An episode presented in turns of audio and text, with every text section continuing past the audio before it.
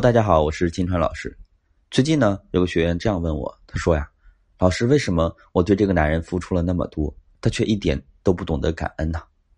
在任何关系中，我们最终都是在讲投资和回报。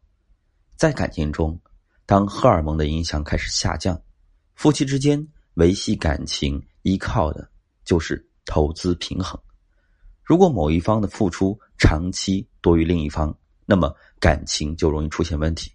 婚姻中，女人对男人的投资啊，有这么三种情况：第一种是极少投资，就是一心想要延续婚前男人对她百依百顺的心态。谈恋爱的时候呢，大多数关系里都是以男方付出为主，追求期越长，男方的投资就越多。那么当时对他来说，把你追到手的价值是最大的。所以，很多女性在回忆感情历程的时候呢，总是觉得，恋爱期才是甜蜜的、幸福的，因为那个时候男人的注意力全都在自己身上。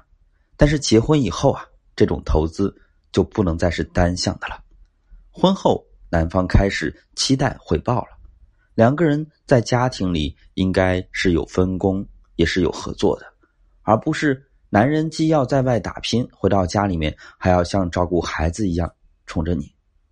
第二种投资方式呢是过度投资，就是女人全身心的、全心全意的照顾家庭，成为了保姆式的妻子。这里呢不得不提到全职主妇，很多女性啊选择做全职主妇的时候呢，会有一种我负责照顾好家里，你负责在外面赚钱就好的心态。但是这种模式呢？有着它隐性的危害，那就是男方很容易忽略你的付出。每天晚上那段你们相处的时间里，他看得到的是你在放松休息，但是他看不到的是你白天收拾房间、照顾孩子的辛苦，和你每个月的实际收入。所以呢，才会有很多男性纳闷儿凭什么说全职主妇价值百万？我看他平时也就是做个饭、带个孩子玩而已嘛。有什么好辛苦的？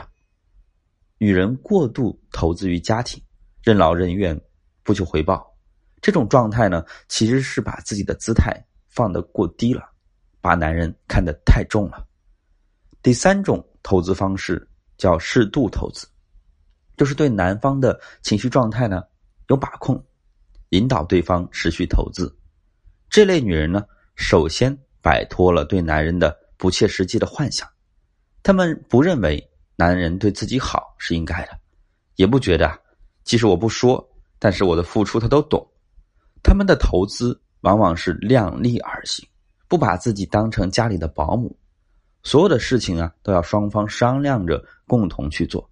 孩子的教育呢，也会让伴侣参与进来，同时呢，还会适当的引导男人增加男人在家庭中的投资，避免因为投资过少。